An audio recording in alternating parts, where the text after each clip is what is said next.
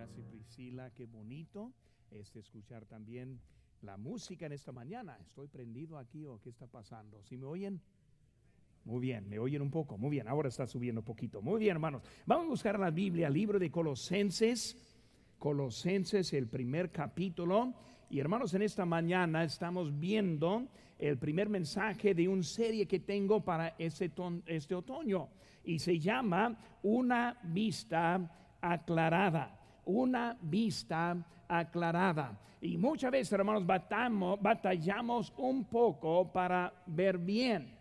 Y hermanos, cuando pensamos en esto, quiero estar enfocando en varios temas en esta temporada acerca de cosas que nos van a ayudar a ver mejor en nuestras vidas. Bueno, hermano, cuando tiene su lugar aquí en Colosenses capítulo 1, les invito a que se pongan de pie mientras que leemos ahora la palabra de Dios. Colosenses capítulo número 1 y pueden seguirme, hermanos, con la vista desde el primer versículo que dice, Pablo, apóstol de Jesucristo por la voluntad de Dios, y el hermano Timoteo a los santos y fieles hermanos en Cristo que están en Colosas. Gracia y paz sean a vosotros de Dios nuestro Padre y del Señor Jesucristo. Siempre orando por vosotros, damos gracias a Dios Padre de nuestro Señor Jesucristo, habiendo oído de vuestra fe en Cristo Jesús y del amor que tenéis a todos los santos, a causa de la esperanza que os está guardada en los cielos, de la cual ya habéis oído por la palabra verdadera del Evangelio, que ha llegado hasta vosotros así como a todo el mundo y lleva fruto y crece también en vosotros desde el día que oíste y conociste la gracia de Dios en verdad, como lo habéis aprendido de Epafras, nuestro consiervo amado, que es un fiel ministro de Cristo para vosotros, quien también nos ha declarado vuestro amor en espíritu, por lo cual también nosotros desde el día que lo oímos, no cesamos de orar por vosotros y de pedir que seáis llenos del conocimiento de su voluntad en toda sabiduría e inteligencia espiritual, para que andéis como es digno del Señor, agradándole en todo, llevando fruto en toda buena obra y creciendo en el conocimiento de Dios fortalecidos con todo poder, conforme a la potencia de su gloria, para toda paciencia y longanimidad. Vamos a hacer una palabra de oración. Padre Santo, gracias Señor te damos por esta mañana que tenemos para escuchar tu palabra. Señor, te pido que tú nos hables a través de ella en esta mañana. Señor, danos mejor vista Señor, ayúdanos a aplicar lo que, lo que aprendemos en tu, en tu culto, en tu palabra en este día. Bendícenos, te pido, Señor, en tu nombre precioso, lo que te pedimos. Amén. Pueden tomar asiento, hermanos.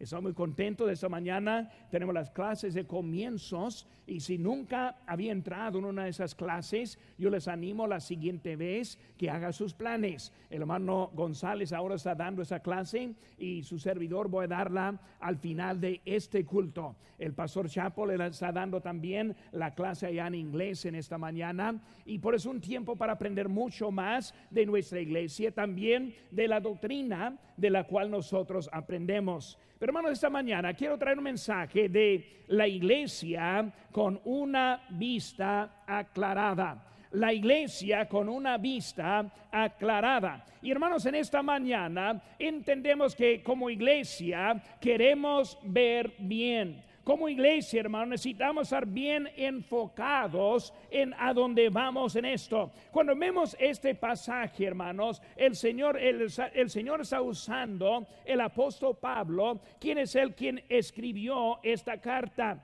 Ahora, el apóstol Pablo, él era el escritor y el Espíritu Santo fue el autor. Él escribió exactamente lo que dijo Dios a nosotros. Y hermanos, cada vez cuando abrimos la Biblia es importante entender que es la palabra de Dios y no la palabra de los hombres. Hermanos, cuando vemos la palabra de Dios es algo que Dios da para nosotros. Es importante, hermanos, eh, recordar que esta parte es de la palabra de Dios. Según a Timoteo 3:16 dice, toda la escritura es inspirada por Dios y útil para enseñar, para redarguir, para corregir, para instruir en justicia. Hermanos, cada lugar de la palabra de Dios está puesta para nosotros. Y nosotros cuando la leemos debemos entender que es Dios quien nos está hablando.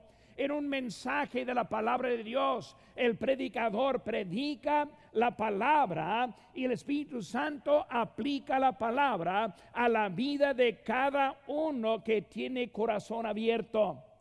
Aquí está una clave, hermanos.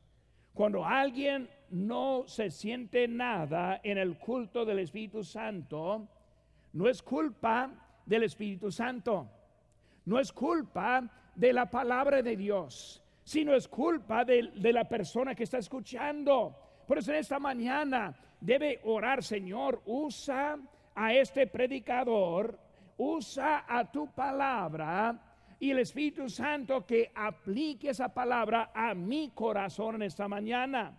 Hermana, la Biblia es un libro vivo, eficaz. Es para nosotros ayudarnos en este. Dios es el quien está escribiendo, usando un escritor siendo ese, como en este caso, el apóstol Pablo. Hermanos del Nuevo Testamento, el escritor fue el hombre de Dios y el autor fue el Espíritu Santo. Dice la Biblia en 2 Pedro, porque nunca la profecía fue traída por voluntad humana, sino que los santos hombres de Dios hablaron siendo inspirados por el Espíritu Santo.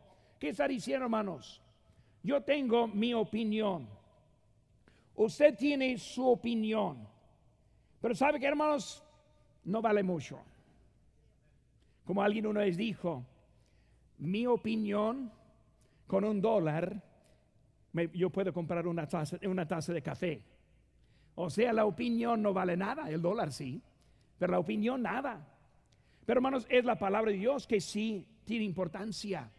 Ayer yo estuve hablando con un, un varón, ahí estuve en la, calle tocando puertas y hablando con algo, y me tocó una, un varón quien me dijo que había graduado de un cierto seminario. Y así empezamos a platicar un momento allí y em, él empezó a hablar de, pues de veras yo creo y de veras yo me imagino y de veras yo pienso. Y luego le paré después de unos minutos y dije, como un graduado debe saber mejor que es más que su opinión o lo que piensa o lo que cree que es importante, sino es lo que dice la palabra de Dios que es importante.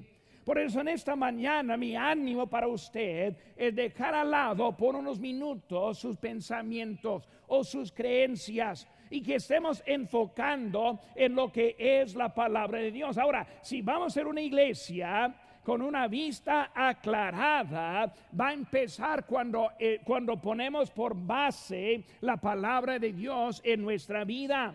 Hermanos, una vista aclarada. Cuando somos salvos, hermanos, vemos bien. Pero vemos como tenemos una visión de túnel. Si sabe qué es eso, ¿verdad? Como viendo en un túnel, yo puedo poner mis dedos así y no veo algunas pocas personas, pero alrededor no veo nada. Y hermano, cuando uno acepta a Cristo, así es como ve. Ve la cruz, ve el Señor Jesucristo, entiende que sus pecados fueron perdonados entiende que tiene un hogar celestial, pero no sabe mucho. ¿Por qué? Porque apenas aprendió. Y hermano, lo que necesita un creyente nuevo es asistir, alimentarse, aprender más para ampliar la visión. Porque hermanos, la Biblia contiene mucho más que la salvación. Si comienza con la salvación, pero de la salvación hay que estar aumentando lo que es la, la, la vista. Hermanos, antes de salvación, Lo que sufre la gente es ceguera. La ceguera. Ahora, ahora, a lo mejor si ven con los ojos, a lo mejor pueden saber algunas cosas, pero no ven nada espiritual. Ven, pero dice la Biblia que Satanás oculta la vista y necesitamos ayuda de la palabra de Dios. Ayuda de alguien que nos puede explicar de la palabra de Dios para quitar la ceguera de una persona. Hermanos, Jesús es la luz, es Él quien nos ilumina. Hermanos, a veces empezamos a ver cosas que nos distraen y producen la visión doble. Visión doble. Nunca he sufrido eso, pero yo conocí una vez a una persona que vio doble. Yo pensé, qué difícil, ¿verdad? En vez de tener una mujer, ahora tiene dos. Eso sí es algo difícil. Pero visión doble cuando ven dos cosas a la misma vez. Visión doble, hermanos, es algo que distrae. Eh, cuando ve a su esposa en doble, no, sabe a cuál debe besar, ¿verdad? Porque no, no sabe cuál es. Esta visión doble distrae, quita la atención, trata de enfocar, pero no puede enfocar porque está viendo varias cosas. Y hay muchos que andan en la vista, en la vida espiritual, con visión, con la visión, la vista doble. Anda tratando de ver, pero no puede ver bien. Y después de eso también vemos que algunos que sufren una vista este, no enfocada. Una vista no enfocada. Yo tengo aquí esta mañana mis lentes. Ahora sin los lentes sí veo agentes. ¿Quiénes son? ¿Quién sabe? Sí los veo, pero lo que necesito son mis lentes. Ahora puedo ver. Por eso, hermanos, la vista no enfocada. O sea, cuando la vista no está enfocada, lo que vemos es que uno está viendo, pero viendo a cosas que no debe estar viendo. Y no enfocada, está viendo otras cosas que le distrae. Es enfocada, hermanos, cuando no, no está enfocada, se olvida la importancia de ciertas cosas. Una veces vimos bien, pero no vemos tan bien ya no estamos enfocados. En un tiempo que hicimos servir a Dios, ya no lo servimos, no vemos bien, no está enfocado. Una vez nosotros tuvimos deseo para servir a Dios, pero ya se quitó el deseo, ya no vemos bien, no estamos enfocados en lo que vemos. Y hermano, muchas veces también, aparte de enfocada, vemos la vida borrosa borrosa, ahí está, pero no podemos, necesitamos este algo para este en eso. Cuando la vida está borrosa, altera, cambia. La Biblia habla acerca de los que adulteran la palabra de Dios. Hermanos, cuando está adulterando la palabra de Dios, ya está viendo borrosa. Y hermanos, este la Biblia es completa. Lo que necesitamos, hermanos, es corregir la vista volver la vista a 100%. Y hermano, ahora en sus hojas, ahora en su este boletín también va a encontrar una lección que puede estar apuntando y les voy a ayudar con las, las cosas esta mañana. Pero número uno, ahí dice la, la vista para, número uno es para entender. Por si tiene su pluma allí, puede apuntar allí la palabra para entender. Si queremos entender. ¿Qué significa entender? Significa el conocimiento. Hermanos, si no entendemos cómo podemos agradar a Dios, si no entendemos cómo podemos obedecerle, si no entendemos cómo podemos hacer lo correcto, por hermano necesitamos vista para entender. ¿Qué necesitamos entender? Primera cosa, hermanos, entender la palabra de Dios. ¿Qué vemos, hermanos, en versículo 10? Dice, creciendo en el conocimiento de Dios. Hermanos, entender la palabra de Dios, creer, digo, crece, crece en el conocimiento de Dios por estudiar la palabra de Dios. Cuando nosotros estudiamos la palabra de Dios, es algo que nos da mejor entendimiento. Hermanos, ese entendimiento es para, e, para aprender. Por eso tenemos las clases que siguen este mensaje, que es una clase, un tiempo para este, estudiar y entender mejor la palabra de Dios. Bueno, hermanos, queremos entender la palabra de Dios así como es. Hermanos, es el único libro de Dios escrito por Dios. Es su autobiografía, la palabra de Dios. La Biblia, hermanos, es diferente que cualquier otro libro en que es un libro vivo. Dice la Biblia porque la palabra de Dios es viva y eficaz. La Biblia, hermanos, es el guía de la vida. Dice, lámpara a mis pies tu palabra y lumbrera mi camino. Hermanos, estamos hablando de poder entender la palabra de Dios. Puede leer la Biblia, pero si no percibe lo que te dice, no te ayudará. Por eso necesitamos ver, leer, pero también entender. Y muchos andan haciendo otras cosas que tal vez no son malas, pero están fuera del orden porque no entienden. Por ejemplo, Cristo nos ama. Cristo quiere cambiar su destino. Cristo quiere salvarle. Él está preparando lugar para usted en esta mañana. Y si acaso, si está aquí en esta mañana y no tiene esa certeza de ir al cielo, primer paso es aceptar a Cristo. Es el primer paso. Yo he hablado con algunos que han dicho, pero hermano, quiero entender más, quiero aprender más. La cosa es que no puede entender más hasta que acepte la primera cosa que, les ha dado, que es la salvación. Por eso esta mañana, si no tiene esa certeza, escuche las palabras de esta mañana. Pero hermanos, puede leerla. Ver es importante, pero más importante es entender lo que ve. Segunda cosa, hermanos, entender la voluntad de Dios. Ahora, número uno es entender la palabra de Dios. Segundo es entender la voluntad de Dios. Ahí en versículo 9 dice, llenos de su voluntad. La voluntad de Dios. Entender la Biblia es necesario para poder entender la voluntad de Dios. Si no entendemos la palabra, nunca vamos a entender la voluntad.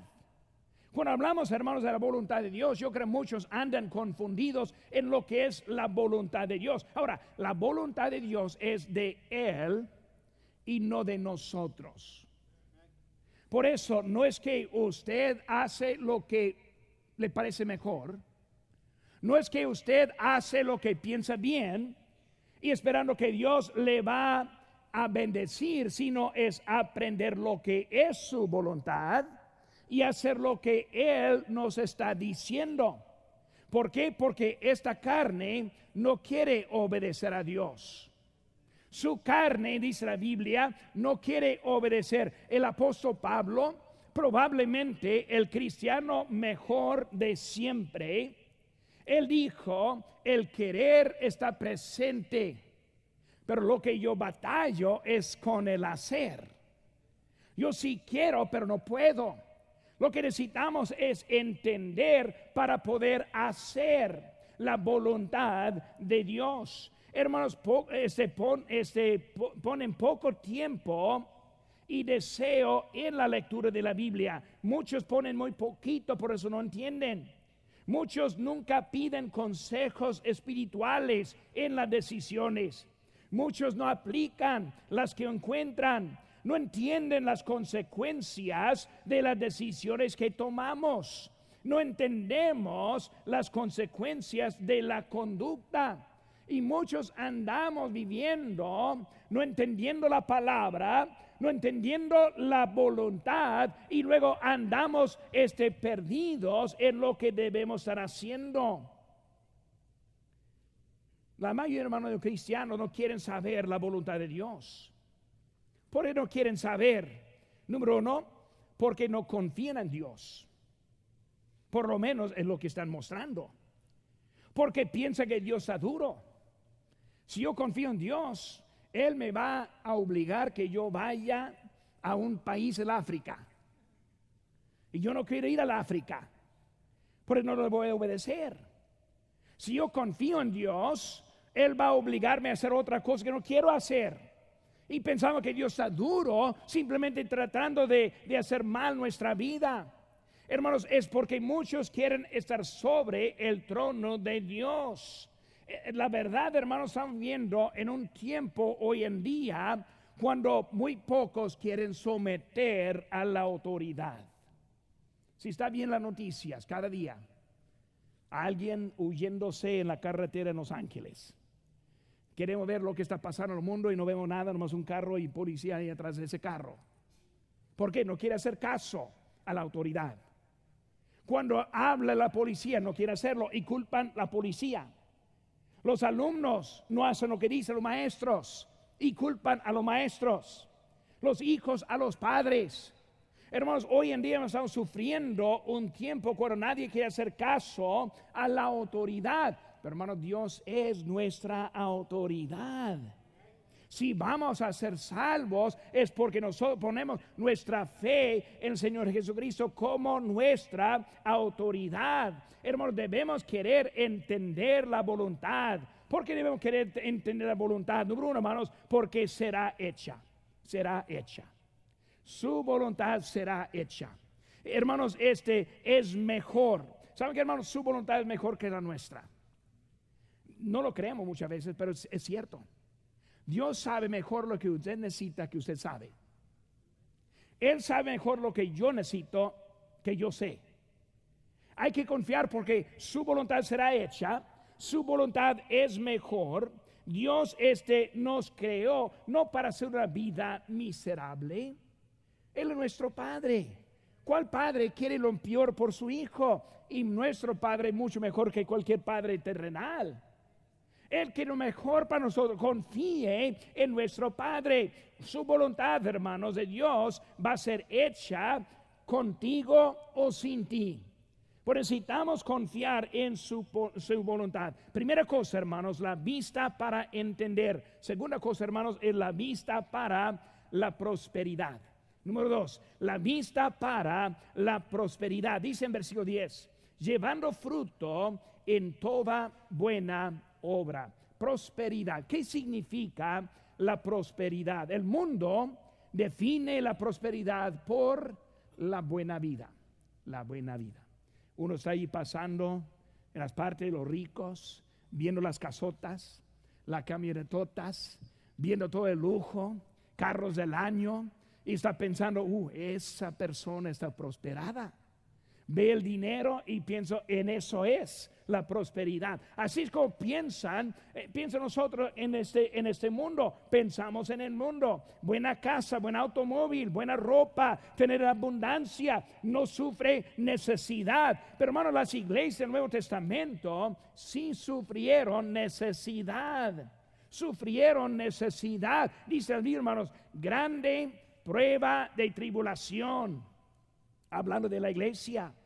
Profunda pobreza, hablando de la iglesia, hermanos. padecemos juntamente con Él. Hermanos, esas no son palabras hablando de los que viven con el lujo, los que viven con abundancia. No vemos las primeras iglesias de eso, pero vemos llevando fruto en toda buena obra, o sea, van a ser prosperados en su vida. Hermano, la primera iglesia aprendió algo diferente en lo que significa la prosperidad. Ellos aprendieron la dependencia de Dios. Dice la Biblia, mi Dios pues suplirá todo lo que os falta está enseñándoles que hay algo más de la buena vida cuando hablamos de la prosperidad. Y muchas veces, hermanos, cristianos nunca entendemos esa verdad. Y la vida empieza a ser un círculo, más corriendo y nunca logrando nada. Pero Dios ahora quiere hacer algo. Eh, eh, eh, sabía, la iglesia sabía que hubo más con la prosperidad de lo que vemos en este mundo. Hermanos, ahora no estoy diciendo que está mal tener bendiciones. No estoy diciendo que no debe trabajar y sacar. No estoy diciendo eso. Estoy diciendo que cuando hablamos de la prosperidad es algo espiritual y no es algo físico. Es algo más que el dinero. El mundo de hoy en día muestra que el dinero es el arreglo de todo. Si tiene dinero, es todo lo que necesita para arreglar el problema. Pero hermano, eso es lo que está diciendo. El apóstol Pablo dijo, sé vivir humildemente y sé tener en abundancia. Él está diciendo que nosotros sí podemos tener cosas, pero es Él que está en eso. Pero hermano, la prosperidad significa bendiciones espirituales, dice, llevando fruto en toda buena obra. Son bendiciones permanentes, no lo que hay en este mundo. Vi que ahora un artista de la televisión que hizo, ganó sus quién sabe cuánto, y ahora ha gastado todo ya no tiene nada, ya sé que está pidiendo este, en GoFundMe a, los, a la gente a darle para que ella pueda vivir. Y para mí lo curioso es que la gente está dándole. Hermanos, este, vemos que en el mundo se acaba, se acaba. Esta semana otro artista se murió. ¿Saben qué, hermanos? Él se murió igual, igual como un borracho en la calle. Cuando morimos, hermanos, somos iguales. No llevamos nada con nosotros. Todo lo que tenemos se deja atrás. No hay diferencia, hermanos. Pero nosotros hablando de esa bendición, esa prosperidad, hermanos, es algo para ayudarnos con lo que hay adelante en la vida. Hermano, significa caminando con Cristo, versículo 10, para que andéis como es digno del Señor en conducta, hermanos, eh, fuera de la vista de otro, hermanos, eh, lo que está pasando en su vida, llevando, hermanos, las bendiciones espirituales, es que nosotros andamos con Cristo. La prosperidad, hermanos, este, con las obras, dice, llevando fruto en toda buena obra. Tiene que hacer con nuestras obras un texto que conocemos bien. Dice, porque por gracia sois salvos por medio de la fe, y esto no de vosotros, pues es don de Dios, no por obras para que nadie se gloría. Ya entendemos bien que nadie va a poder comprar su salvación, está gratis. No está basada en su conducta. No hay ni una obra que puede ser para agradar a Dios. Pero ya siendo salvos, el versículo 10 continúa diciendo, porque somos hechura suya, creados en Cristo Jesús para buenas obras, las cuales Dios preparó de antemano para que anduviésemos en ellas. ¿Cuáles obras podemos ofrecer a Dios? Si ya conoce a Cristo, puede ofrecer el bautismo. El bautismo es el primer paso de obediencia. Cuando conoce a Cristo, ahí está preparado para que podamos ser bautizados. Este, ¿qué podemos hacer para Cristo? Podemos ganar almas. Podemos tomar una clase de niños. Podemos trabajar físicamente aquí en la iglesia. Podemos cantar en el coro. ¿Cómo canta bien ese coro? Mejor coro que yo conozco, de veras, el mejor. Cantan pero bien. ¿Qué nos falta? Un poco más. El, orquesta que tenemos no es muy grande, pero hermanos, tocan como si fueran grandes. ¿Cómo me gusta escuchar ese trombón que está acá y la trompeta ahí está al lado? Violines que están acá, una fruta que está tocando bien, bien, bien suave también. Las guitarras que están aquí atrás. Hermano, todo eso es para ayudar. ¿Qué es? Es una obra que estamos haciendo, trabajando. Somos hechos para algo hechos para cantar, hechos para tocar, hechos para ayudar. Somos hechos por algo en lo que podemos ofrecer a nuestro Dios. Hermanos, enfocamos lo que es de Él. Prioridad bíblica, hermanos, viene de buena dirección, de buena dirección. La vista para entender, la vista para la prosperidad. Número tres, hermanos, la vista para tener la capacidad. La vista para tener la capacidad. ¿Qué dice el versículo 11? Fortalecidos con todo poder. La capacidad, la capacidad. Hermano, yo necesito mejor mi vista para entender la palabra de Dios. Necesito también mejor vista para tener para encontrar su voluntad, pero también hermano necesito la vista para mejorar mi capacidad. Hermano, todos tenemos capacidad, pero necesitamos capacidad en la vida que el Señor nos da. La capacidad, hermanos, este, cuando pensamos la capacidad, ¿qué dice enseguida? En el inciso dice con todo poder. Todo poder. ¿Saben qué, hermanos? Él está diciendo, escuchen bien, todo poder. ¿Sí me entienden? No, no, no un poco, sino todo. La clase de la semana que entra vamos a empezar con matrimonios. Los matrimonios necesitamos todo poder. Si hay, si existe, si podemos lograr lo que el Señor tiene, todo poder. Hermanos, esta palabra poder refiere tener la capacidad la capacidad para completar la tarea que Dios nos ha dado, o sea, el poder para completar la tarea. Hermanos, todo poder no significa que no habrá falta. Escuchen bien. Muchos piensan todo poder significa que no habrá falta. Ahora, si, si no habría falta, hermanos, no tendríamos necesidad para tener todo poder. O sea que Dios está ofreciendo todo poder significa que hay falta, que hay necesidad. Por hermano, los cristianos muchas veces nos desanimamos pensando, pero pastor me falta, pero pastor intento, pero no puedo, pero pastor siempre fallo. Hermanos, es el proceso para encontrar todo poder. Dios lo tiene, no necesita empezar a sacar y en, tener ese poder. Hermanos, el poder viene del Señor. Nuestra parte es la fe. El poder nos ayudará no aguantar el día, sino disfrutar el día. Hermanos, este vamos a andar. Ahora dice ahí conforme, es de todo poder y luego enseguida conforme a la potencia de su gloria Ahí en el inciso B en sus hojas. Conforme a la potencia de su gloria. Ahora, Él está ofreciendo todo poder. ¿Cómo? Conforme a su potencia. hermanos, ¿saben qué?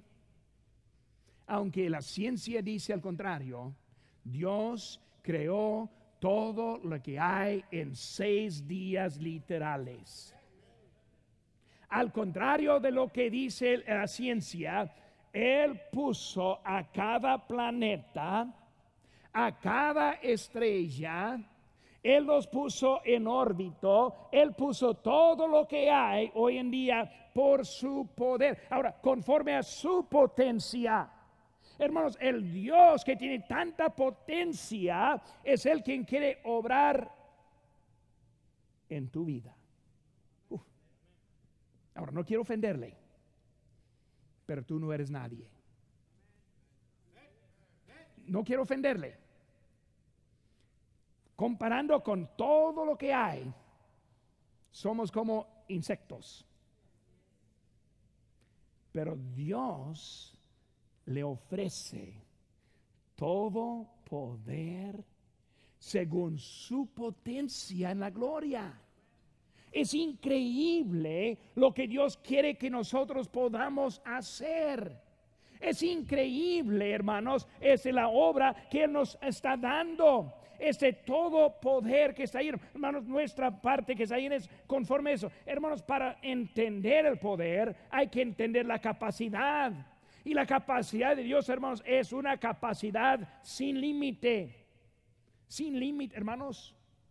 Vemos hoy en día muchos malos que aparentemente están ganando.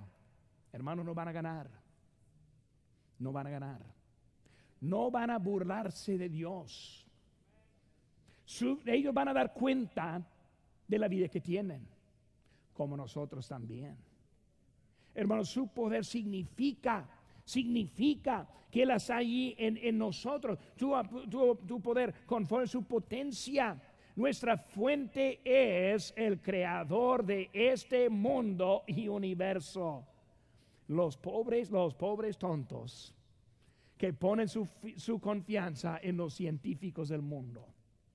Los pobres tontos que ponen su confianza en un maestro en la escuela que está enseñando, enseñando mentiras.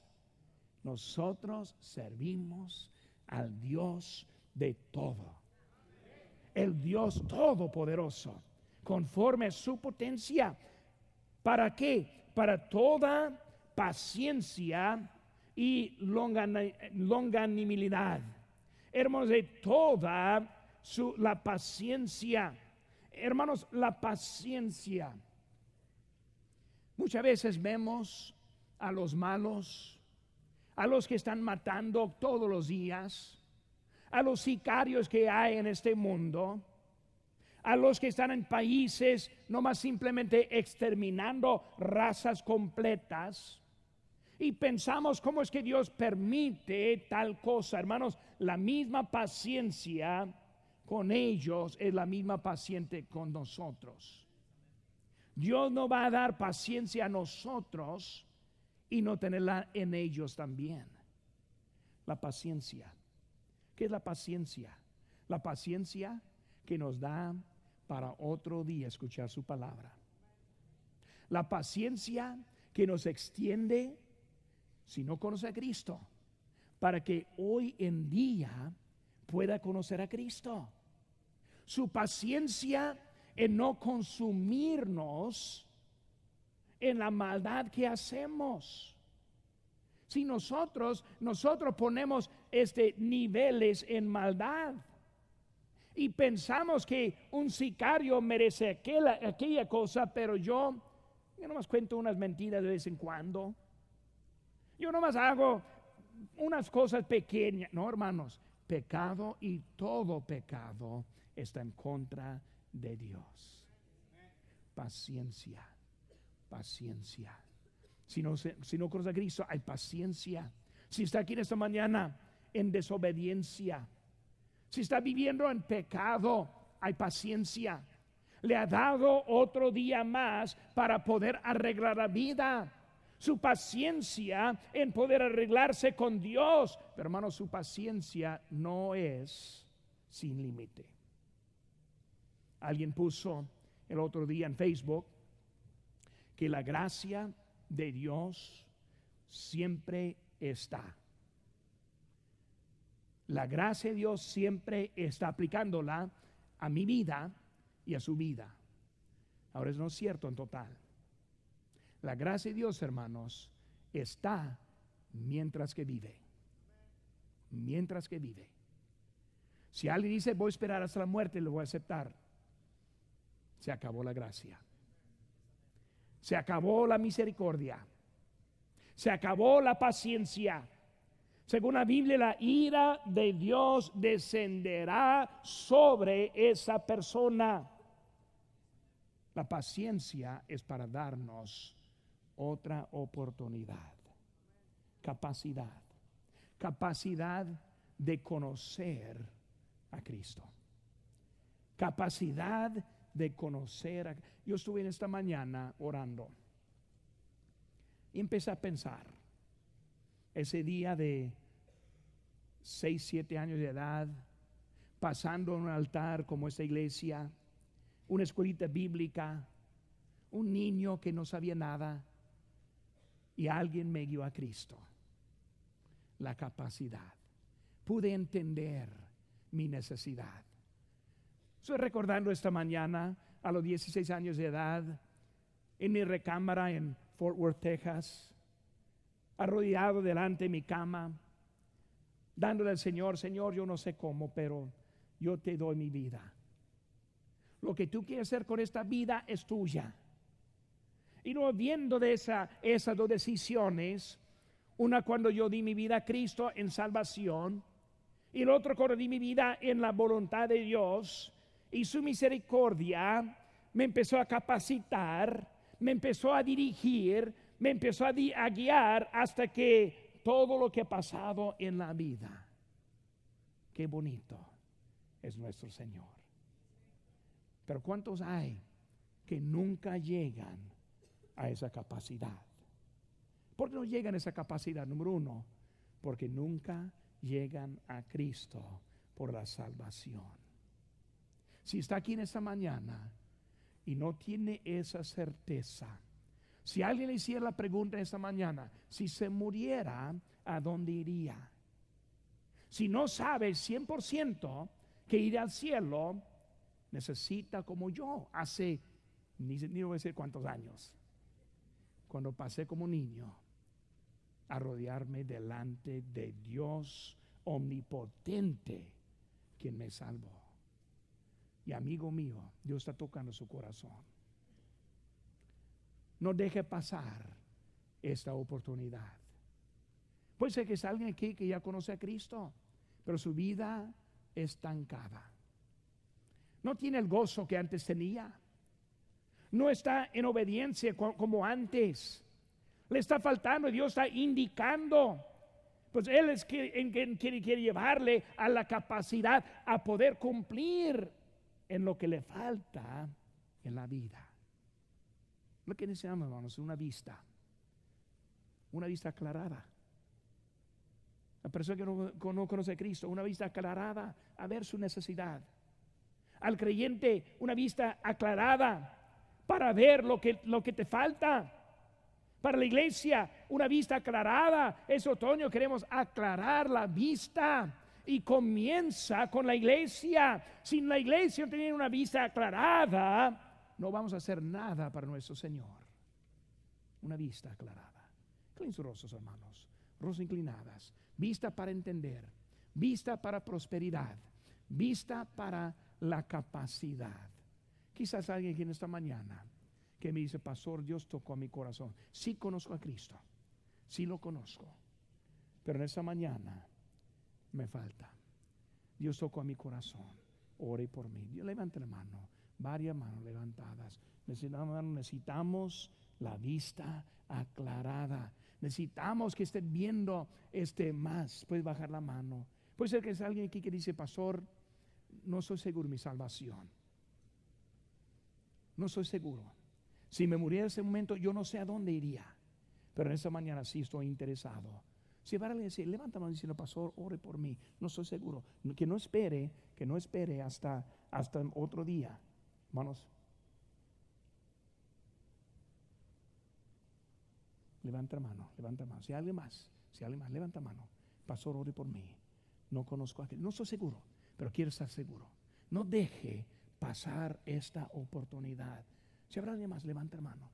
Vamos a hacer una palabra de oración y